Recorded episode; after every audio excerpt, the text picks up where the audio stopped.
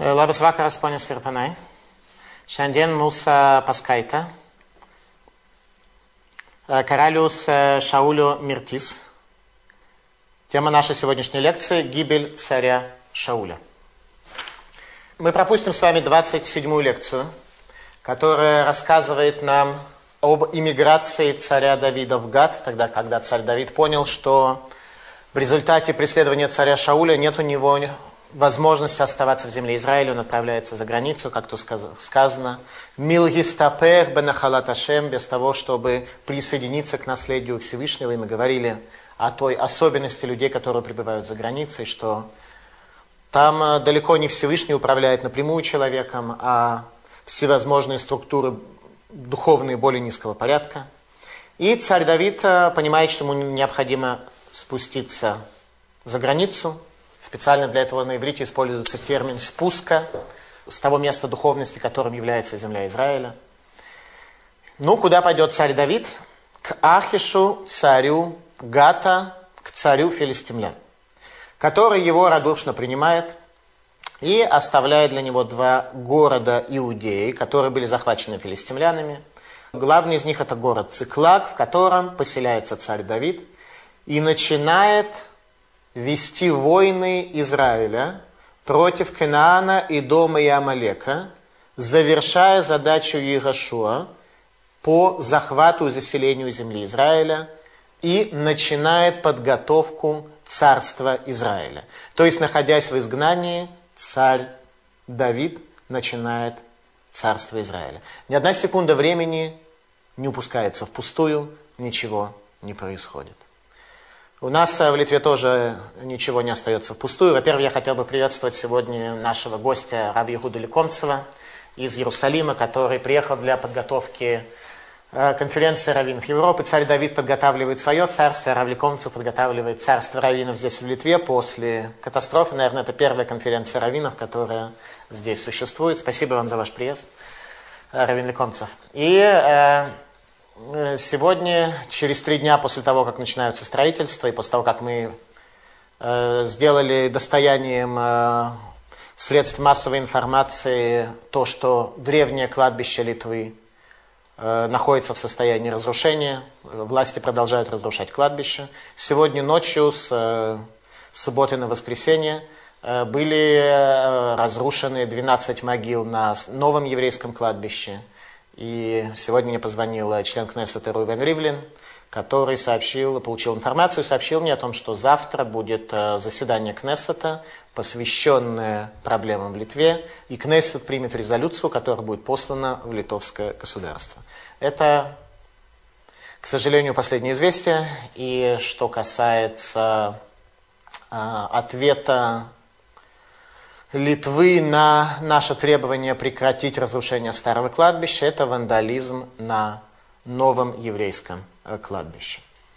Давайте вернемся назад к теме нашей лекции «Гибель царя Шауля». И э, мы пропустим с вами 27 главу, которая рассказывает о том, как царь Давид подготавливает царство Израиля. И начнем с 28 главы, которая рассказывает о последней войне между еврейским народом и филистимлянами, во главе которой, во главе еврейской армии, стоял царь Шауль. 28 глава. «И было в те дни, собрали филистимляне все станы свои войско, чтобы воевать с Израилем, и сказал Ахиш Давиду, да будет тебе известно, что со мной пойдешь в стан ты и люди твои. И сказал Давид Ахишу, если так, то узнаешь ты, что сделает раб твой, и сказал Ахиш Давиду за то, что я сделаю тебя хранителем головы моей навсегда. А Шмуэль умер, и оплакивал его весь Израиль, и похоронили его в раме. То есть текст нам второй раз упоминает, что умер пророк Шмуэль по той причине, что начинается война с филистимлянами. Как мы говорили, что все дни правления пророка Шмуэля не было войны с филистимлянами, потому что филистимляне видели, что еврейский народ достоин чуда, и в такой ситуации воевать против нас не могли. Можно вопрос? А Голиат был во время Шмуэля? А Голиат э, было во время... Голиат был во время Шмуэля, совершенно верно. Была все-таки какая-то... Там была стычка. Хулиганский. Голиат был во время Шмуэля. Вопрос требует разъяснения. Действительно известно выс- высказывание Хазаль о том, что все дни Шмуэля не было войны. Требуется это подработать. Я, я постараюсь подработать, и на, следующей, на следующей лекции Мерцашем я смогу дать ответ. Совершенно верно. То есть, в принципе, как получается, что войн не было, начиная от победы пророка Шмуэля возле Эвенезер, и как бы вот э, до Голиафа, и вот сейчас. Интересный вопрос. Я должен буду это еще дополнительно изучить. Спасибо за вопрос. Итак, Шмуэль умер, оплакивал весь Израиль, и похоронили его в раме, в городе его.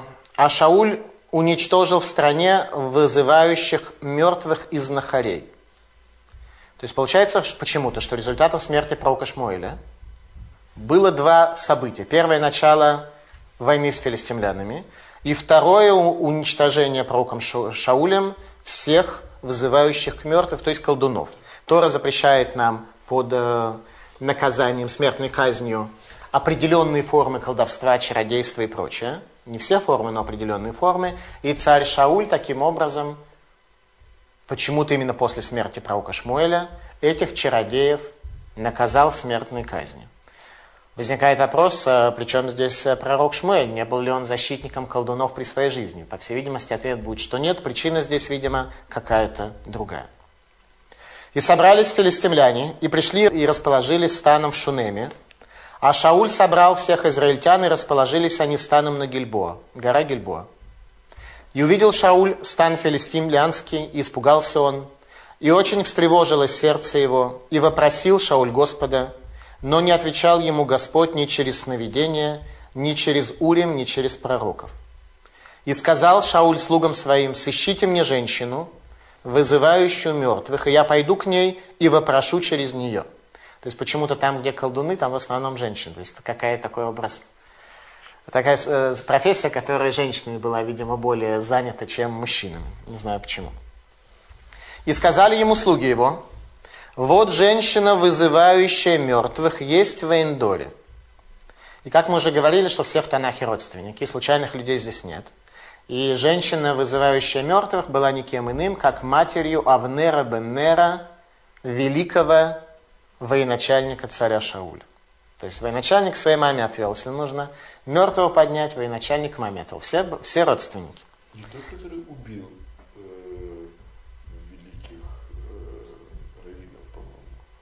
Нет, нет, нет. Это был Дуэга Домитянин. Авнер отказался. Авнер А, и Асаэль были те, кто отказались убить э, Кагенов э, вновь. И переоделся Шауль, надев иное платье, и пошел сам и два человека с ним, и пришли они к той женщине ночью. И сказал он ей, поколдуй мне через мертвого, и подними мне того, о ком я скажу тебе. И сказала ему женщина, ведь ты знаешь, что сделал Шауль, как истребил он в стране вызывающих мертвых из нахарей. Зачем же расставляешь ты сети души моей, чтобы погубить меня?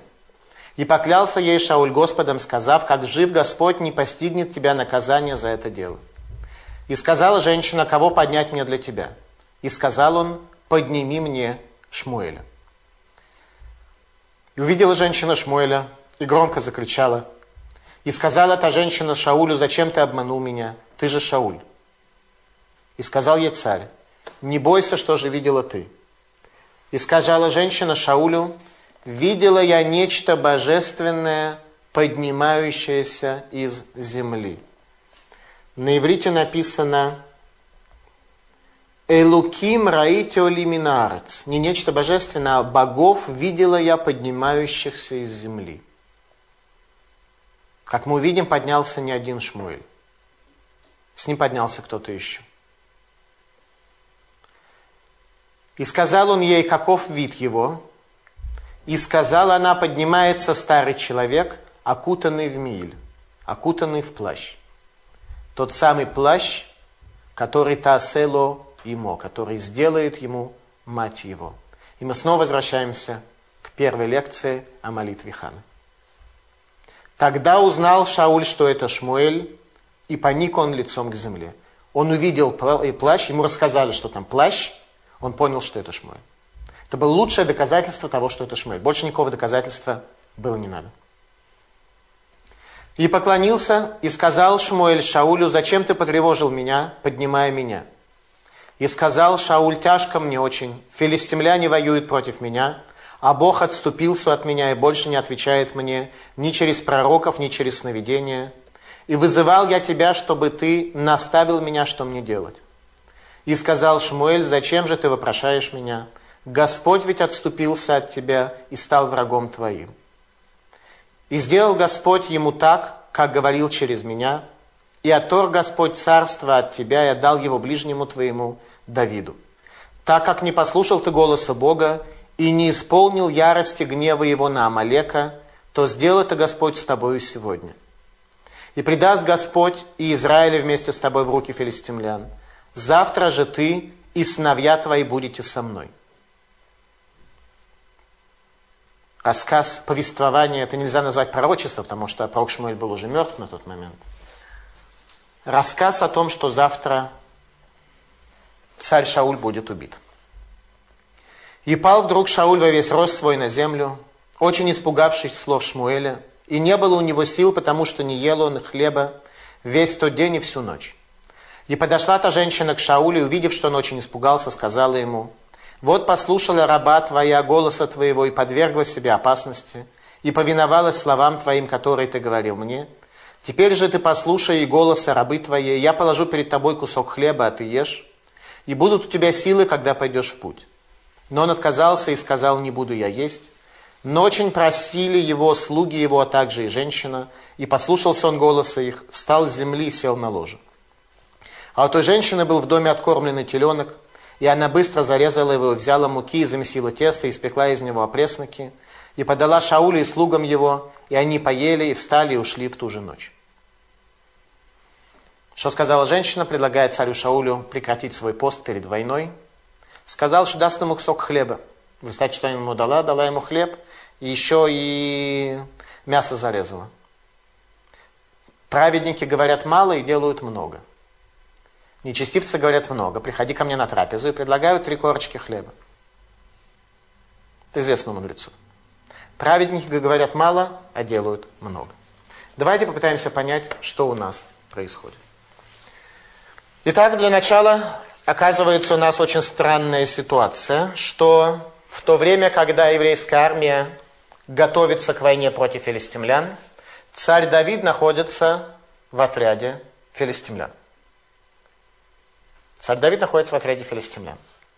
Действительно, он не воюет, но он находится в охране царя филистимлян Ахиша, не для боевых действий, а для охраны царя – и текст нам снова повторяет Ваямат Шмуэль. И Шмуэль умирает.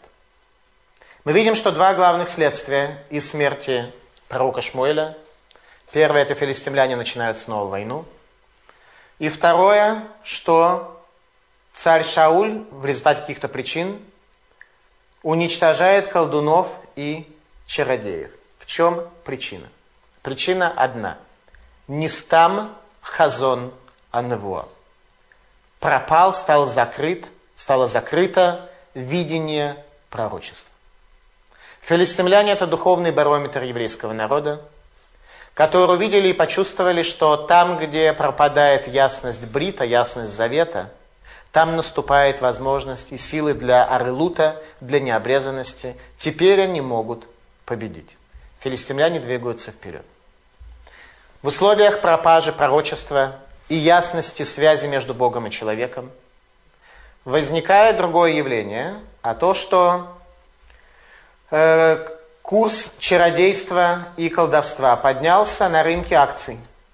Если раньше люди ходили к пророкам, а людям всегда в тот момент хотелось получить ясный ответ на свои вопросы, на те вопросы, которые мы сегодня с вами принципиально не можем ответить, и нам даже не кажется, что мы можем задуматься о какой-то возможности, в принципе, адекватного и однозначного ответа на наши сложные общие вопросы, которые касаются корня нашей души. Тогда люди во время пророчества могли ответы на эти вопросы получать. И после смерти пророка Шмуэля наступает состояние тьмы, и в результате колдуны и чародеи, их, как мы уже сказали, акции поднимаются на рынке. В результате царь Шауль вынужден исполнить требования закона и подобных людей наказать за то, что они совершают.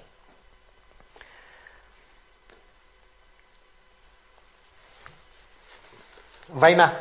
Евреи, филистимляне расположились лагерем один напротив другого. И царь Шауль, сказано о нем следующее. «Ваяр Шауль это Махане Плештим, ваяр ваехерад либо меот». Увидел Шауль лагерь филистимлян, увидел и испугалось сердце его премного. Есть две точки зрения э, мудрецов, сколько времени прошло после смерти пророка Шмуэля. Есть точка зрения 4 месяца, есть точка зрения 7 месяцев. И возникает вопрос, почему царь Шауль, который не ведал никаких человеческих слабостей, кроме рох Ра, который охватывал его, исключительно в одном вопросе – в вопросе своего царства солнца, в вопросе царства колена Бениамина. Во всем остальном текст нам много раз показывал в предыдущих лекциях о том, что никакая слабость царю Шаулю не была свойственна. Вдруг написано «Ваера», и забоялся он, и сердце его преисполнилось страхом. Почему? Ответ простой. До сих пор он побеждал, и он побеждал всегда при своей жизни, в заслугу пророка Шмуэля. Сегодня первая война, когда пророка Шмуэля нет, когда не стам Хазон и Невуа, когда еврейский народ перешел в состояние ночи, именно той ночи, избегая которой царь Шауль преследовал царя Давида. Вот все то, что казалось самым страшным для царя Шауля – оно сбылось. И наступает день его смерти, последний день царства Бениамина. Но, как известно, Эйншелтон Бьемамавет, нет правления в день смерти, поэтому и возбоялось сердце его. В последний день человек не имеет царского э, статуса, царских сил, царского благословения и царской связи. Выишаль Шауль Башем и спросил Шауль у Бога, Вело Анаху Хашем, и не ответил ему Бог, Гамбе Халомот не во снах, Вело Беурим, и не ответил через Урим Ветумим, и не ответил также через пророков. Почему? Урим и Тумим не отвечают в последний день, потому что человек теряет статус царя. А Урим и Тумим, как мы с вами видели до этого, отвечают только царя. Нет царства в день смерти. Э, есть две точки зрения комментаторов, откуда у царя Шауля были Урим и Тумим. Одна точка зрения, что после того, как Авиатар убежал к царю Давиду с Урим и Тумим, царь Шауль сделал другие для себя, и Урим и Тумим отвечали обоим царям. Тот промежуток времени от бегства Авиатара и до смерти царя Шауля Урим и Тумим отвечали обоим. Есть точка зрения комментаторов, что Урим и Тумим были только у царя Давида, у царя Шауля их такие не было. Как тогда он мог царь Шауль спросить Баурим? Ответ простой. Он послал людей спросить у царя Давида. Он послал людей к царю Давиду, чтобы те спросили в его заслугу. Но Урим и Тумим не отвечали. Ибо не отвечают в день смерти. Отсюда мы видим, что Авигаль оказалась права. Что с юридической точки зрения, все время, пока царь Шауль, помазанник Бога, был жив, у царя Давида не было статуса царя. Это и был главный довод Авигаль в защиту Наваля. Здесь мы видим с вами еще одно подтверждение правоты Авигаль. Итак, ничто не отвечало царю Шаулю, он оказался в своем одиночестве. Вейтхапес Шауль, Вейлбаш Бгадимехерим, и переоделся Шауль, одел одежды другие. И комментаторы говорят, снял царские одежды и стал свободным от царства. Царь Шауль снимает царские одежды. Приходят они к женщине в Эйндор. Как мы уже говорили, это была мать Авнера. И сказано, что пришли они ночью. Ваяву Блайла. И пришли ночью. Раша говорит, что это был день. Но он был для них тьмой, как ночь. Последний день царства колена Бениамина, состояние, когда садится солнце и начинает восходить луна колена Иуды. Как царь Шауль в своем величии мог обратиться к колдуне, что запрещено Голохой, запрещено Торой? То есть э, запрещено колдовать. Обращение к колдуну э, тоже запрещено из Торы, но смертная казнь обращающимся, безусловно, не положена. Положено только самому колдуну. Тем не менее, как он мог обратиться? Комментаторы пытаются нам объяснить о том, что он использовал только метод колдовства для того, чтобы поднять пророка Шмуэля, а обращался к нему уже напрямую, без использования всей той специфики, которая э, была инструментом для колдунов, как обращаться к тем э, мертвым людям, которых они поднимали. Наконец, написано Ватомер решает миэлелах. Сказала женщина, кого мне для тебя поднять? Ватера решает Шмуэль ватизак беколь гадоль. Увидела женщина Шмуэля и завопила великим криком. И сказала женщина Шаулю, почему обманул ты меня, ведь ты Шауль. Возникает вопрос, как она узнала, что это царь Шауль? Ответ был простой что ко всем мертвый поднимается ногами вверх, к царю мертвый поднимается головой вверх. И когда она увидела, что пророк Шмуэль поднимается головой вверх, она поняла, что это делается только для царя. Спрашивает ее царь Шауль, что же ты увидела? И говорит она, Элухим раити олиминарец, богов великих увидела я поднимающихся с земли. Во множественном числе сказано. Вроде как э, царь Шауль поднимал Шмуэля, а поднялось двое. Талмуд в трактате Хагига говорит, что пророк Шмуэль взял с собой Мошерабейну. Потому что он думал, что, может быть, наступило время для страшного суда воскрешения из мертвых. И он сказал Мошерабейну, поднимись со мной, засвидетельствуй что не осталось ничего из Торы, что я не исполнил бы при жизни. То есть пророк Шмуэль, который поднялся как бы на суд, то есть он считал, что он поднимается на суд. Он нуждался в свидетельстве Моше Рабейну о своих заслугах и о том, что он исправил все то, что в мире человеку нужно исправить. Что же касается нас с вами? Мы с вами не боимся. Для нас с вами идея будущего мира, она так... Не часто я встречал людей, религиозных и нерелигиозных, которые сильно бы волновались, а вот как там будет после, во время страшного суда, что сказать нужно будет. Так, человек кашрут соблюдает, шаббат соблюдает, тфилин раз в три дня одевает, и у него уже полный порядок, виска с гирей у него. Он считает, что все уже в порядке, ничего больше не надо. Какой там, очевидно, что если его там на страшный суд пригласят, он все это расскажет, ему сразу же вип-ложу организует персонально. Вопросов нет никаких. Э, пророк Шмуль боялся этого дня. Это в частности то, чем учат нас Священное Писание, то, чем учит нас Танах. Чего мы должны бояться и о чем мы должны задумываться. Спрашивают.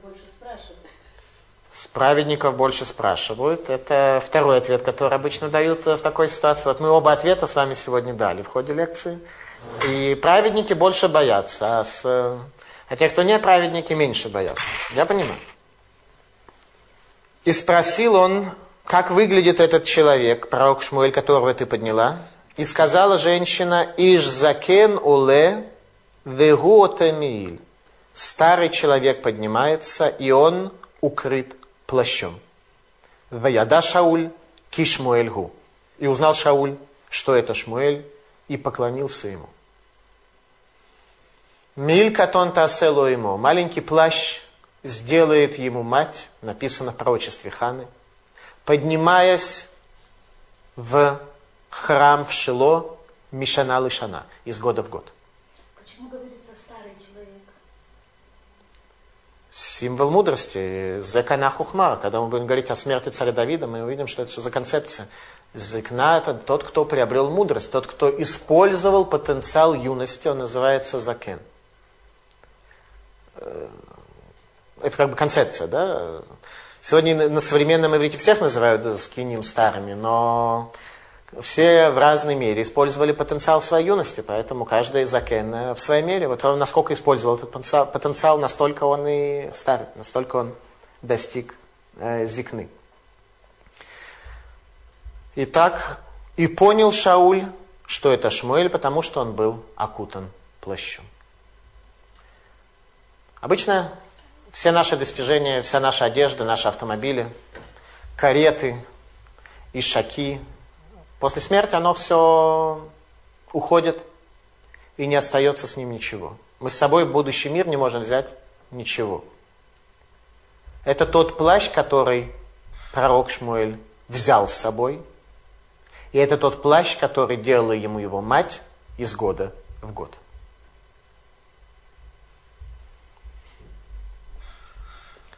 Спрашивает Шмуэль Шауля, почему ты взволновал меня для того, чтобы подняться к тебе?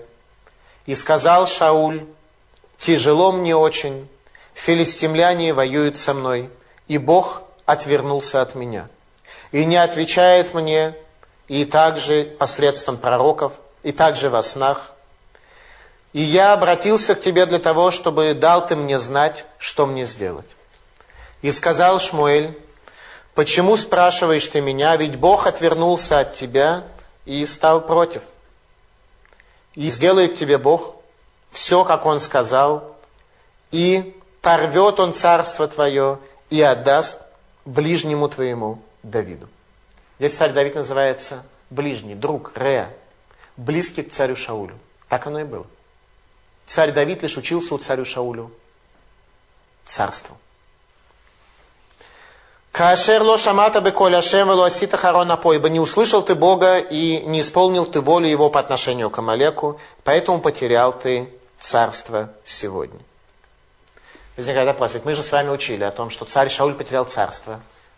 Раньше этого. Он потерял тогда, когда он не выдержал свое испытание в Гилгале. Тогда, когда он остался с 600 человеками против 30 тысяч колесниц. И он не дождался седьмого дня. Тогда он потерял свое царство, потому что от царя Шауля, от царя колена Бениамина требовалось полного битахона, требовалось полного упования на Всевышнего. Тогда мы говорили, что у царя Шауля во время испытания с Амалеком, точнее задачи по поводу Амалека, была возможность, была возможность искупить свою вину и сохранить свое царство до конца своей жизни. И после того, как он не исполнил задачу, связанную с Амалеком, то его жизнь прерывается. Вот именно сейчас мы с вами читаем события последнего дня жизни царя Шауля.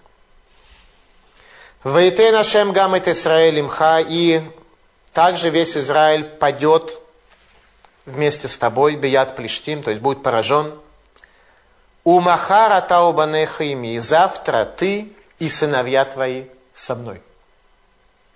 Говорят комментаторы, ты и сыновья твои со мной, бемехицати, в том же отделе в Ганедане, где я. Для полных праведников, для людей полного величия. Мидраш Танхума говорит нам, что тот, кто поднимает мертвого, он видит мертвого, но не слышит. Тот, для которого поднимают, он слышит, но не видит – а остальные, как всегда в жизни, и не слышат, и не видят. Поэтому очень хорошо не быть в жизни всегда в рамках остальных. И миба михацати. Мидраж говорит, что царю Шаулю были даны несколько месяцев для исправления своей ошибки в Гилгале. И наступает тот день, когда царь Шауль погибает. Царь Шауль падает в бессилии, так как весь этот день он пребывал в посте. На завтра он будет воевать как волк с филистимлянами, символ колена Бениамина. Символ колена Бениамина – волк. Царь Шауль услышал этот декрет о том, что завтра он и сыновья его погибнут. В царе Шауле нет никакой слабости. Царь Шауль не пытается найти выхода или спасения, договориться, вести переговоры, а, начать э, отступление, хитрить.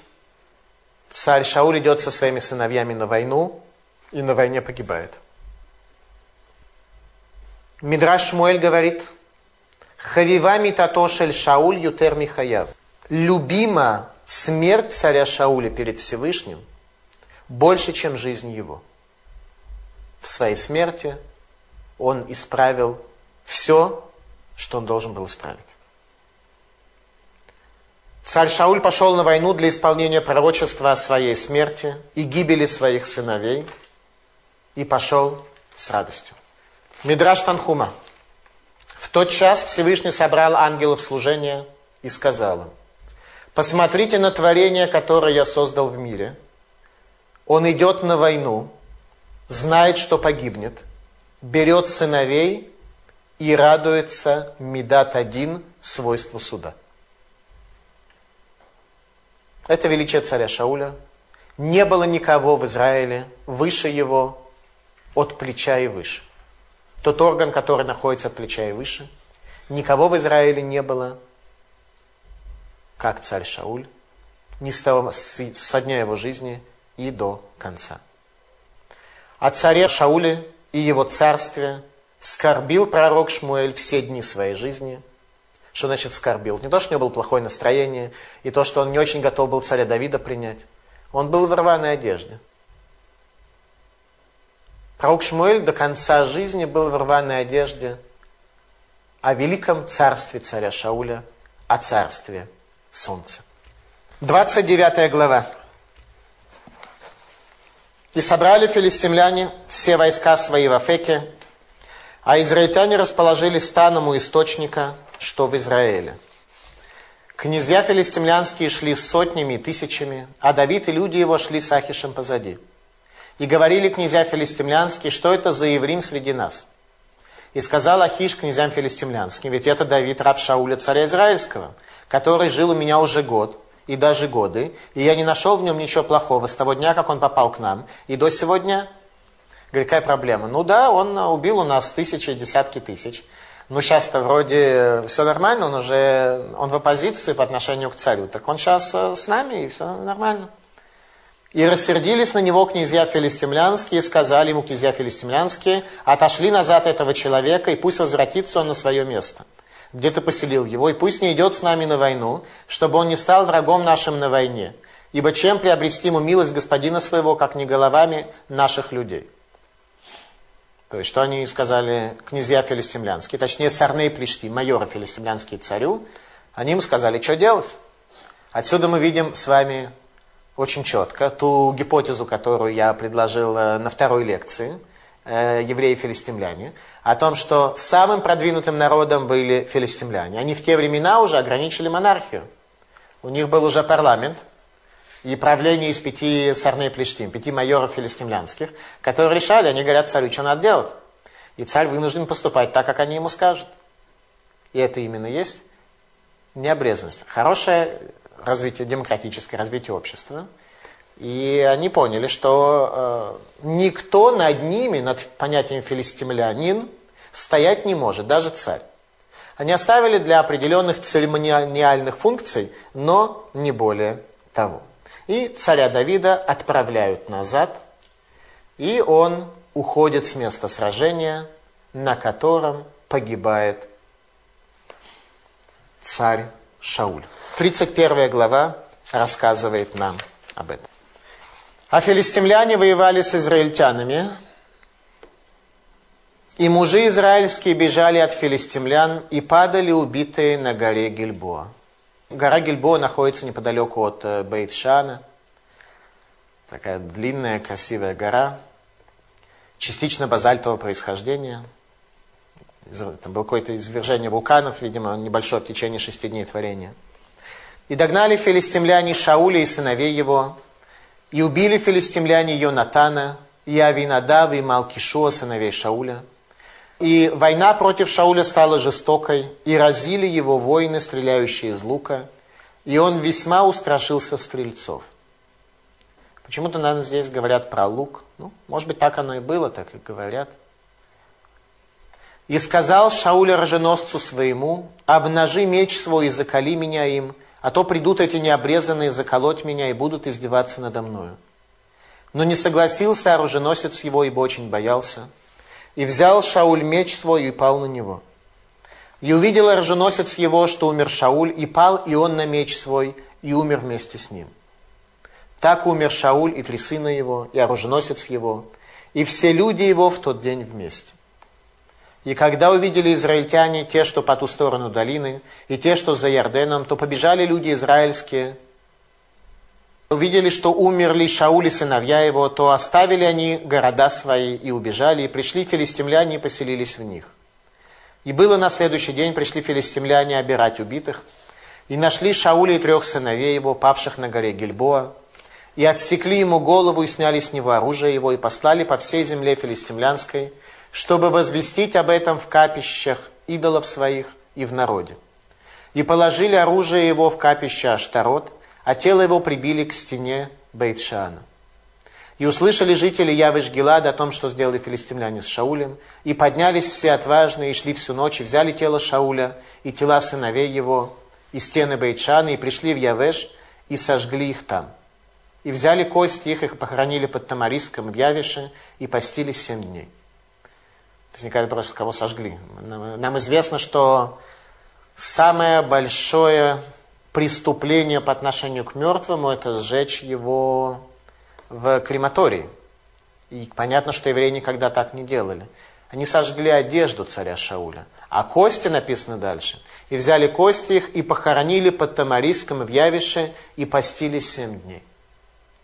Явиш Гилад – это поселение Бениамина в Трансиордании жители Явиш-Гелада рискнули всем, чтобы предать своего царя захоронению.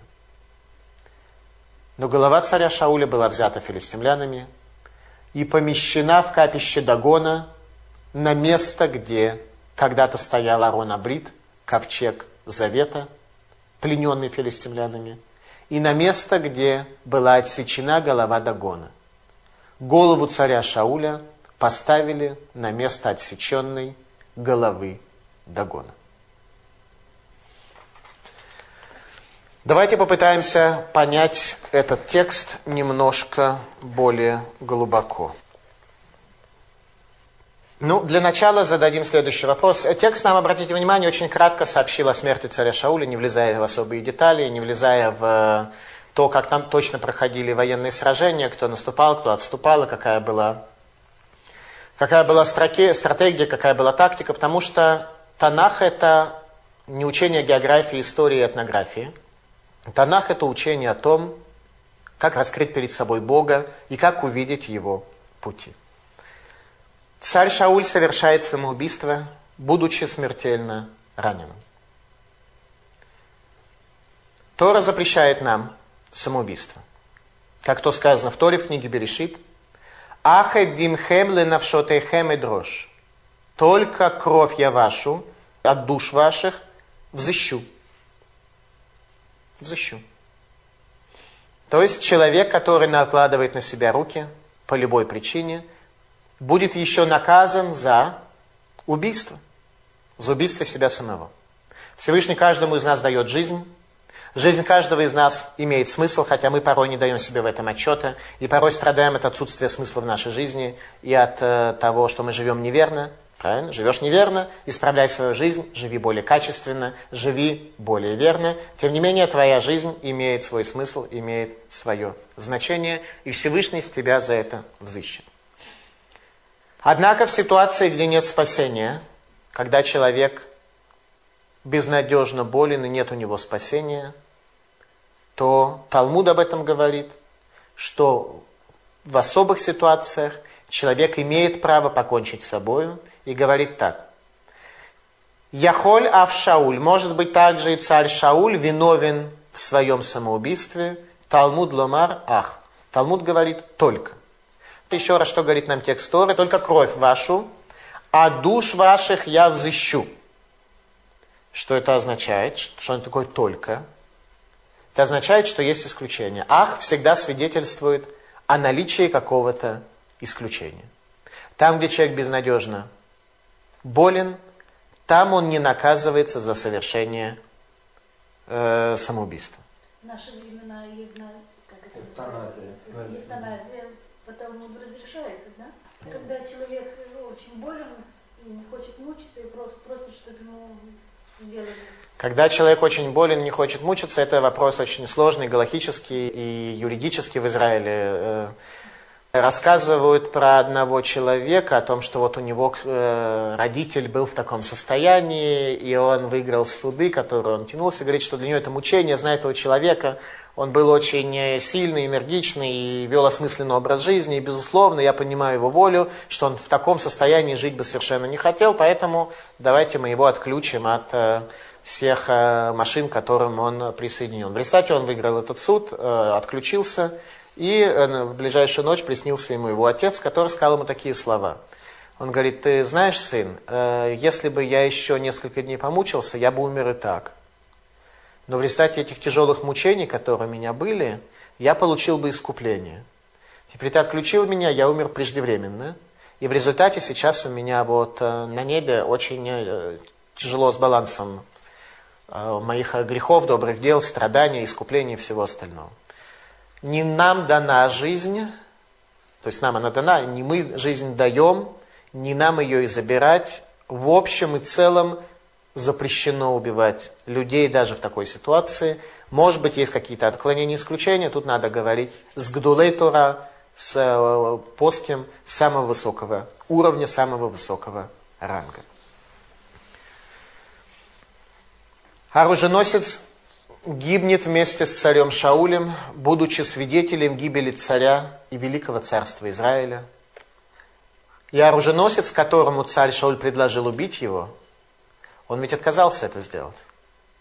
Он знал, кто такой царь Шауль, он видел его величие, и он понимал, что он не может поднять руку на помазанника Бога, даже в ситуации, когда он был смертельно ранен. И это тоже является галактическим ответом на вопрос, который мы задали, можно ли убивать других людей, которые смертельно ранены.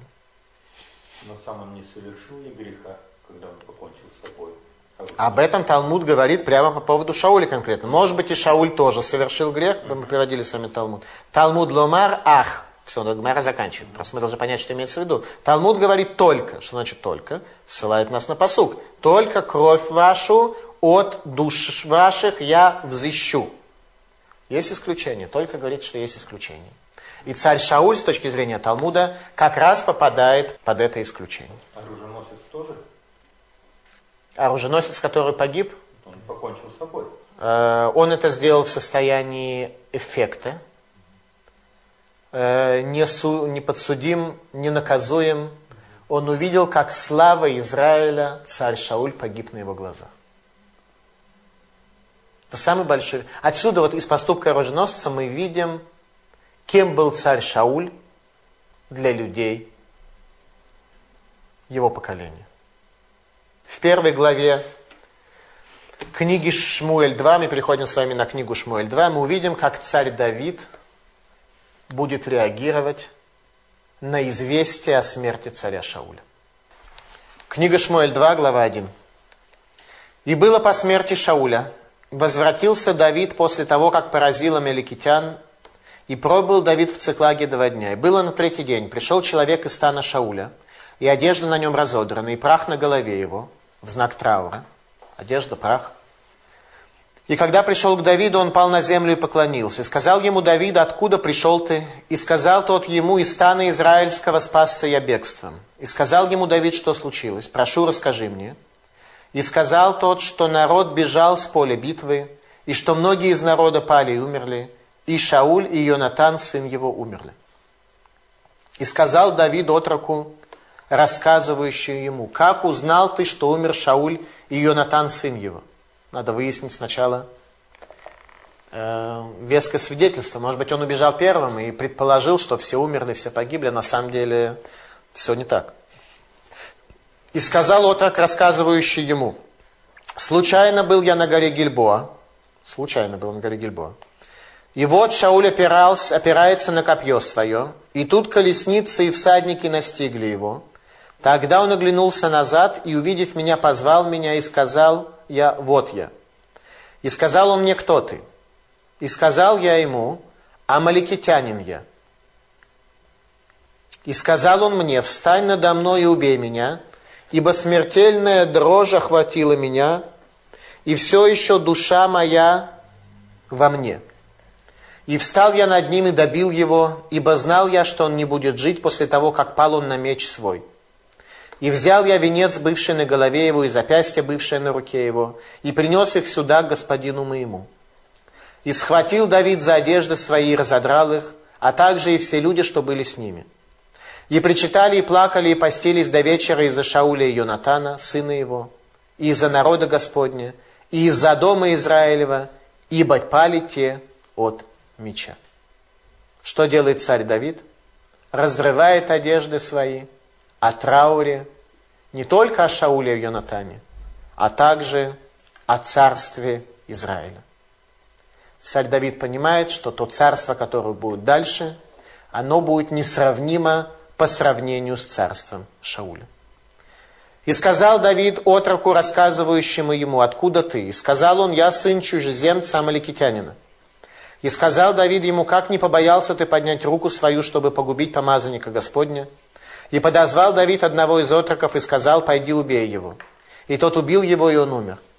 И сказал ему Давид, кровь твоя на твою голову, ты сам виноват о смерти своей, ибо уста твои свидетельствовали против тебя.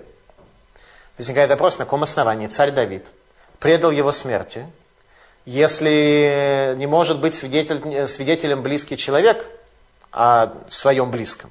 И уж тем более сам человек о себе тоже не может быть свидетелем.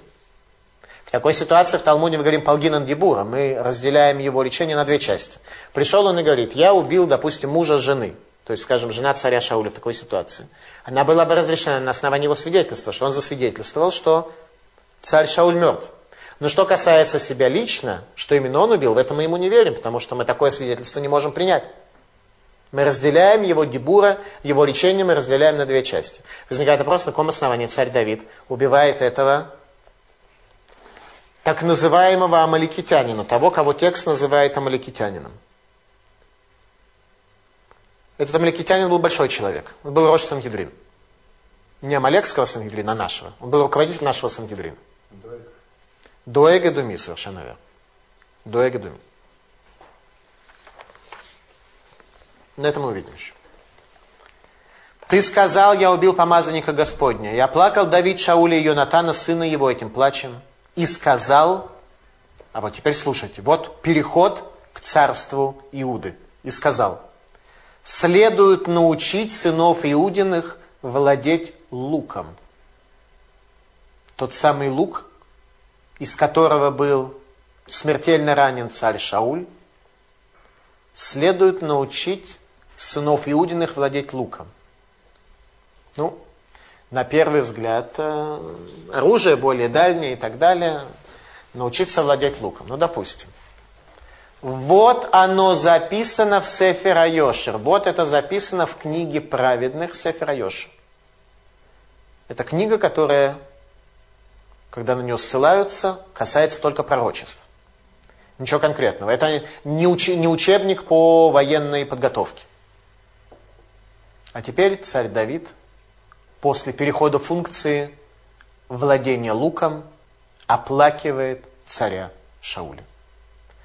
Израиль, краса на горах твоих, пала убитый. Как пали герои.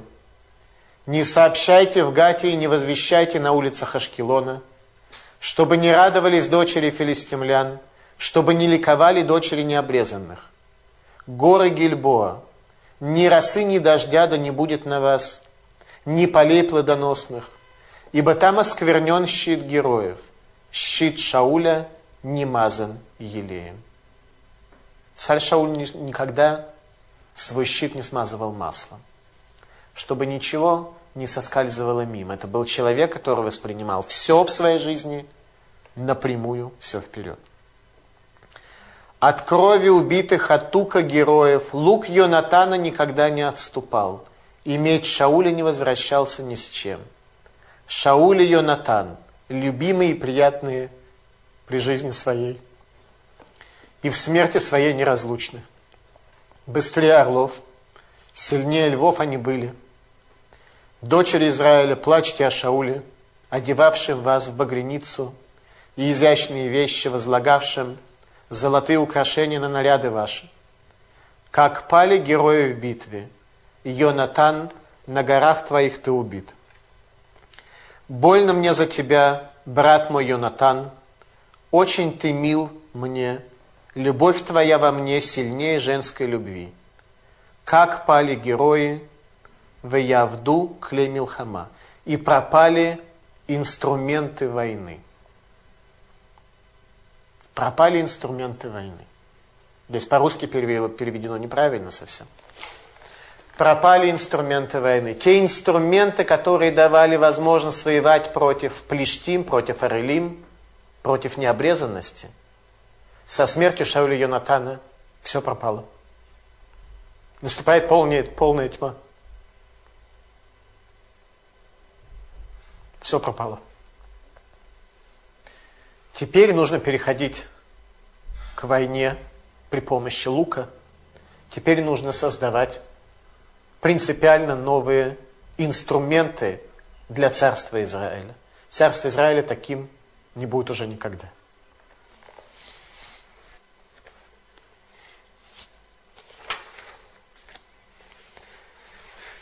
Амаликитянин. Амаликитянин, который приходит к царю Давиду для того, чтобы сообщить о том, что происходит, и рассказывает ему следующее. Итак, восьмой посук. «Вайомер Давид Алинаара Магидло». И сказал Давид юноше, который э, сказал это ему, «Откуда ты знал, что умер Шауль и Йонатан, сын его?» И ответил юноша Магидло, ни кра, ни крати, случилось мне быть на горе Гильбоа, и вот Шауль опирается на свое копье и преследует его преследующие. Писикта Раба говорит, что этот амаликитянин Доег Гайдуми Гая. Это был Доег Эдомитянин. И обращается к нему царь Шауль, к Доегу, тому, который был ревнителем царя Шауля – тому, кто убивает нов город Куаним, тому, кто лжесвидетельствует, искажает свое свидетельство, искажает свое видение. И говорит ему следующее. Вайомер Элай, амодна алай уметатени. Встань надо мной, дословно, и убей меня, ибо охватила меня дрожь, здесь написано, как здесь переводится – охватила меня смертельная дрожь. На иврите написано «Ахазание шовец». Что такое шовец? Это клетчатая одежда, в которой были одеты каены. Царь Шауль перед смертью видит, что его смерть на горе Гильбоа одна из причин, которая привела к этому, причем не причин, которые накапливаются интегрально, а причин, которые являются одним из звеньев цепи. Если бы этого не было, то не произошло бы и гибели царя Шауля на горе Гильбоа, это убийство Кагенов города Нов. Охватил меня то самое слово «шевец», которое одновременно как дрожь переводится и как кагенская одежда. Рабейну Пхая говорит, что за вину кагенов города Нова, одетых в шевец. Когда царь Давид и его люди – услышали о гибели царя Шауля, все рвут свои одежды в трауре по великому царству Израиля. Выехазак Давид Бибгадав, и э, взялся Давид за одежды свои и порвал их, и все люди, которые были с ним. В Испиду, в Ивку, и они оплакивали и плакали, и постились до вечера о Шауле, о Йонатане, и о еврейском народе, и о доме Израиля, которое упало от меча. Ральбак говорит, аль Шауль ва аль Йонатан, аль Агадоль гехель ва аль Катан Кала. Начали плакать о большом, как бы о более важном, о более большом, и о маленьком закончили. То есть царь Давид в первую очередь плачет о Шауле и лишь потом о Йонатане. О том Йонатане, который был с ним Баальбрит, который, о котором он сказал, что любовь к нему, понимание и видение его было для него больше, чем любовь к женщине. Царь Давид, тем не менее, сначала плачет о Шауле. Человек, который убил Доэга Думи, который убил царя Шауля. Говорили мы с вами, да, что в ревности к царю Шаулю он преследует царя Давида, дает галактический псак о выдаче Михали замуж за Палтиэля. И в результате он же убивает царя Шауля, показать нам, что те, кто через чур ревниво относятся за тебя, бойся их в первую очередь. За что, тем не менее, он был казнен. Ведь по, по закону человек, который убьет треф, убьет того, кто не может прожить в течение года, то есть тяжело, тяжело больного человека, такому человеку не положена смертная казнь, потому что он как бы убил убитого. На основании этого нет даже состава преступления, тем более, что нет свидетельства и нет вообще ничего. За что же его казнили? А казнили его не за Шауля. Его казнили решением Сангедрина, Здесь э, из текста, на первый взгляд, кажется, что это было просто самоуправство. Царь сказал кому-то парню, выведи его там и э, зарежь его за углом. На самом деле все было совершенно иначе. Был суд, ему напомнили про нов город Кагенов, и его казнили за преступление Доэга по убийству Кагенов. И внутри плача царь Давид произносит следующие слова. Царь Давид произносит следующие слова. Внутри плача о Шауле и о Йонатане. Вайоймер леламед бне Игуда кешет. Вот теперь, говорит царь Давид, наступило время обучать сыновей Иуды луку, соответственно тому, что написано Аль-Сефер Айошер в книге праведных. Давайте посмотрим, что это за книга праведных, и давайте посмотрим, что там написано – о связи между коленом царя Давида и луком. Для начала лук внешне очень напоминает луну, что и есть символ царя Давида.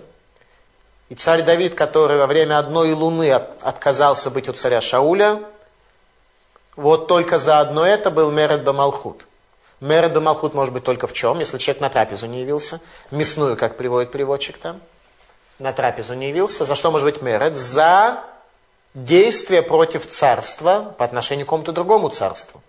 То есть Рошходыш, на котором был царь Давид, он был расценен, отсутствие царя Давида у царя Шауля, было расценено как мерет бемалхут, восстание против царства. Если так, то кешет, это тоже лук, должен являться каким-то неотъемлемым признаком царства Иуды. Говорит Раши, Лиламед Иуда кешет, что наступило время обучать сыновей Иуды мечу. Раша говорит, Мяташи на флуги бура Исраэль, црихим бне Иуда лильмод милхама, валимшох бекешет. И теперь, после того, как упали великие Израиля, должны сыновья Иуды, сыновья Иуды научиться войне и тянуть э, лук. Как учиться войне? Можно только у пророка Шмуэля. Во время пророка Шмуэля не было войны с филистимлянами. То есть речь совершенно не идет о обмундировании и об оружии или еще о чем-то другом. Что же такое за лук, о котором идет речь? Эми Кадавар говорит следующее. Научиться молитве перед войной научиться молитве перед войной. Речь не идет о физической силе. Лобы хельва, лобы коах, ни армией, ни силой. А только духа моим сказал Всевышний. Эмик Давар говорит, что царь Давид победил Голиафа голыми руками, и тогда не нужен был ни лук, ни, ни, ни стрела, ничего не нужно было. Царь Давид победил Голиафа голыми руками. Почему? В заслугу Шауля. Сам Шауль, мы говорили с вами, почему не мог выйти тогда против Голиафа, но царь Давид, который вышел и победил, победил заслугу Шауля. Теперь в царстве Давида, в царстве Иуды, голыми руками Голиафа больше не победить. Теперь нужно научиться молитве перед войной, но нужно и воевать тоже. Наступает сокрытие, царство солнца село, наступает ночь. Кешет – это переход к вооружению сокрытия. Новое стратегическое оружие? Ответ – да. Но о нем уже сказано бы Сефер Йошер. Что такое Сефер Йошер? Книга праведных. Это книга Авраама, Ицхака и Якова, книга Берешит. Давайте посмотрим. Э, благословение, которое Яков перед смертью дает колену Иуде. Ядха беорев ойвеха. Рука твоя на затылке врагов твоих. Это благословение, которое дает Яков. И комментаторы говорят, что это именно то место, которое говорит нам по поводу лука. Что такое не очень понятно, как это толковать точно. Я пытался понять, то, то не очень понятно. Идея такая, что когда ты натягиваешь лук, то твоя рука на твоем, за твоим затылком. И, соответственно, рука твоя на затылке, и это как-то попадает все на ойвеха, на врага твоего. Но суть такая, что то благословение, которое дал Яков Авину колену Иуде, оно начинает сейчас свое действие. Пророчество с задержкой по времени после того, как колено Бениамина не сможет осуществить свою миссию. Не отойдет скипетр от Иуды, сказано, и кешет, лук, знак колены Иуда. Малвин говорит, что Сефер Айошер имеется в виду другая книга где спор между Мидрашами. Малбин приводит другие источники, которые говорят, что Сефер Йошер это не книга Авраама Ицхака Якова, а это та книга, которую, тот посук, которую мы читали сами в этот шаббат. Конкретно, в этот шаббат. Что мы читали? Такие слова. Вайомер, генея анухи корет брит, негет коля амхаеса нифлаот ашерло невру бехолярец, увехоля гоим, Вера коль гама шератаби кирбоит маасе ашем кинурагу ашера. И сказал Всевышний, вот я заключаю с тобой завет.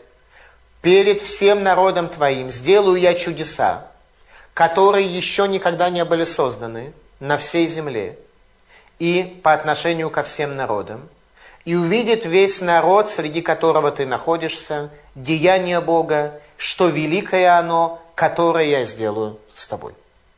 Это благословение о победах Израиля. Благословение, которое, если вы помните, приводил и пророк Шмуэль, воюя с филистимлянами в Эвинаэзер. Тогда, когда евреям даже не пришлось поднимать оружие, когда удары с неба побили филистимлян. И это то благословение, которое приводит Игашо бин Нун, когда он останавливает небо и землю. Суть его такая.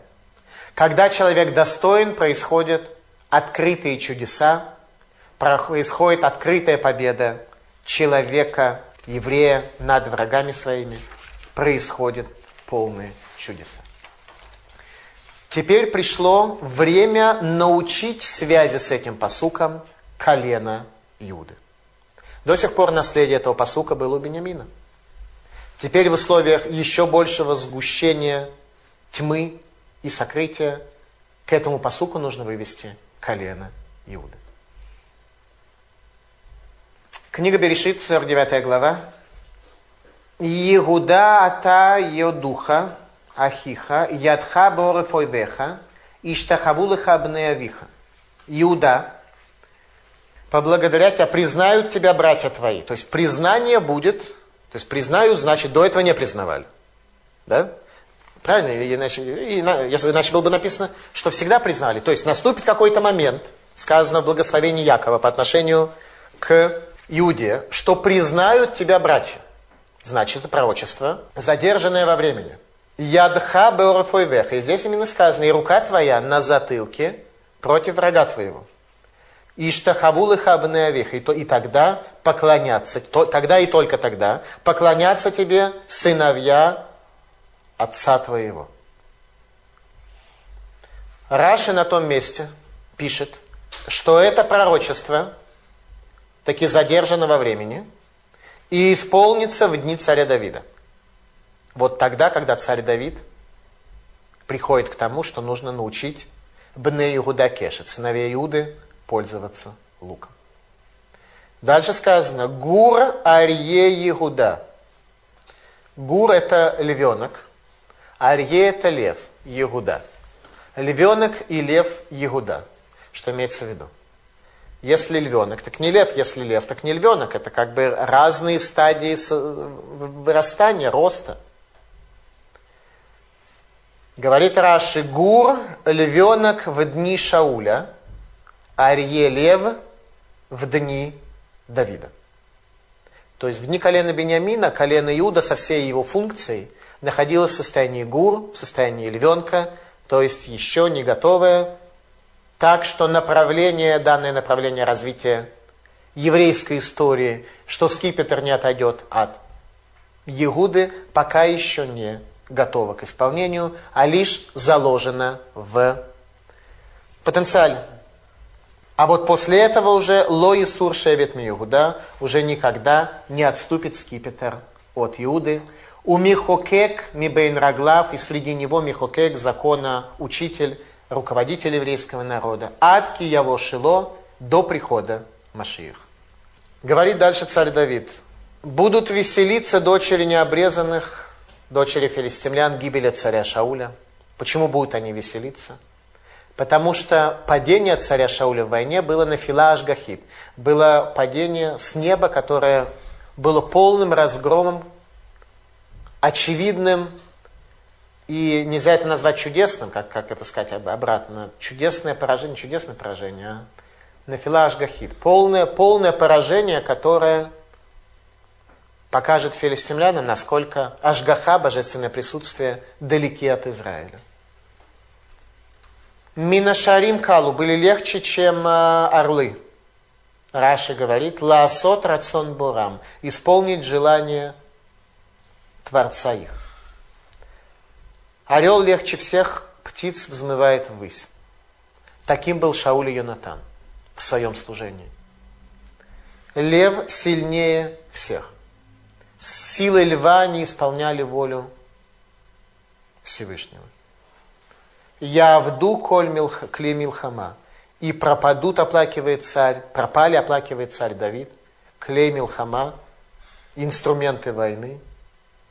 Радак говорит, что это Шауль и Йонатан, Килей Милхама. Они были инструментами войны, они были теми предметами, которые давали возможность вести войну. Клей Милхама.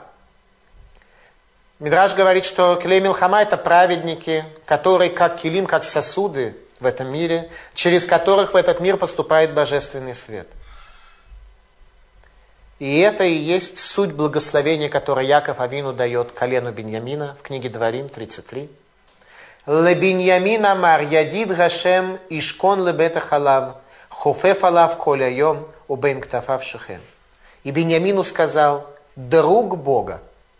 Функция это друг Бога. Ишкон лебета халав. Пребывать будет с уверенностью, с уверенностью, с битахоном. Битахон должен быть. Пребывать будет с уверенностью на него.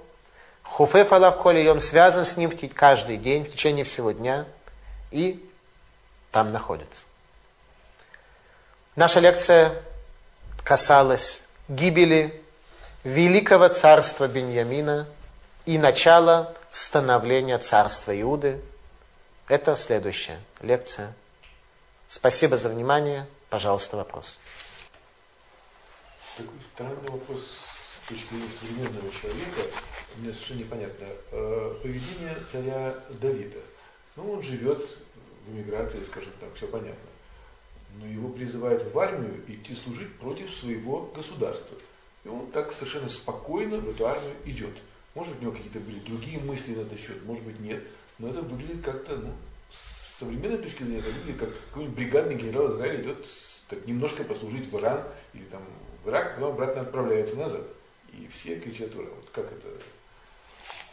Когда царь Давида отправился служить в филистимлянскую народную армию э, вместе со всеми своими людьми, то мы пропустили там с вами одну-две главы, которые, с моей точки зрения, ну, просто пропустили, вот так случилось. Так вот, в одной из них как раз сказано, что было в это время, пока царь Давид на два дня ушел. Тогда сказано, что амаликитяне напали. Опять же, непонятно, что это за амаликитяне. Вроде как царь Шауль уничтожил всех. И прошло всего лишь два года, и даже если я от Амалека, возможно, возможно какие-то эти, это были э, какие-то там э, народы, э, какие-то племена, не знаю, кто там точно был. Э, во всяком случае, в это время напали на, на всех женщин и детей, которые остались в Циклаге, напали эти маликитяне, их угнали. И царь Давид через два дня, вернувшись назад, был вынужден их преследовать и всех отбил назад. Произошло это чудо. То есть, может быть, в определенном смысле это было не очень правильным поступком, я просто не могу вам точно сказать.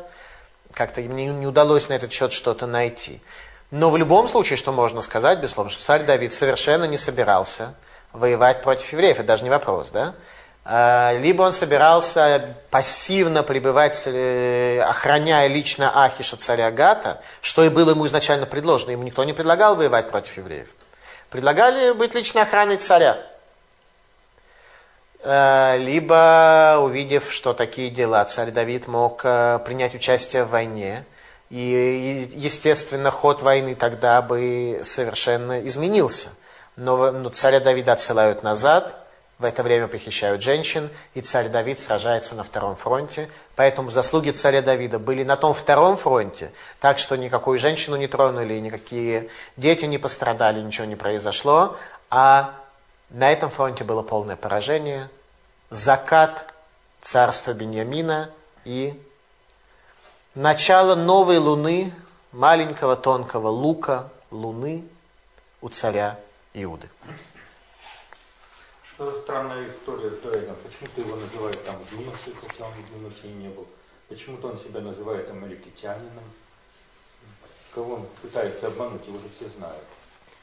Его все знают. Э, я не видел, чтобы комментаторы касались этого вопроса, хотя я посвятил этому э, много дней, конкретно этому вопросу, кто этот маликитянин, почему он так называет и так далее. В принципе, дуэг эдуми. Что такое дуэг, кстати говоря? Дуэг это волнующийся. Да? На иврите. Хариди.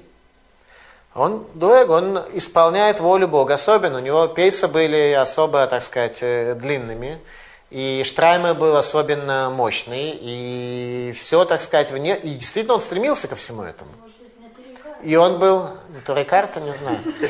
И был он очень э, знающий человек, то есть он был как бы одним из самых знающих людей в царстве, раз он был руководителем Сангедрина. Единственное, что у него было некое частичное ослепление, которое, помните, на прошлой лекции, мы говорили, на две лекции назад, мы назвали с вами, что это была ревность, привели с вами комментатора, не помню, кто это сказал, что это была ревность за великое царство Шауля. И тогда мы сказали, что тот, кто ревнует за великое царство Шауля, убьет царя Шауля сам. В чем же на самом деле была проблема? Проблема на самом деле была в ревности совершенно другого характера, ревности его к царю Давиду. И это ослепляло его, это показывает нам, что каждый раз, где у нас есть какое-то ослепление, где у нас есть какое-то искривление, там мы слепы, и там мы э, искажены, там мы не можем видеть э, картину мира.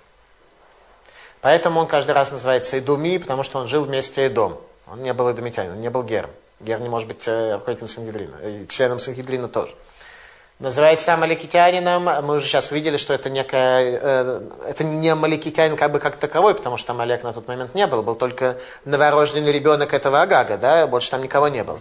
Какие-то племена, да, географически, он называется, а я там, типа там э, вильнюсец. Че говорит, а я там Вильнер. Вильнер, так это что? Это означает, что он что? Это означает, что он еврей из Вильны. Так он говорит, а я там вот из такого, в таком месте проживаю, вместе Амалека я проживаю.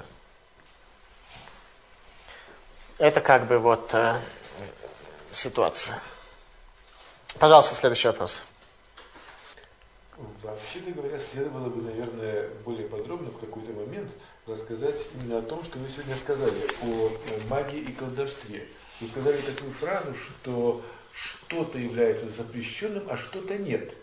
Вот что же является незапрещенным в магии и колдовстве, потому что я считаю, что вообще любое колдовство и магия вообще противоречат вот, о магии и колдовстве мы будем говорить э, во время одного из наших следующих дисков. Он будет посвящен именно этой теме.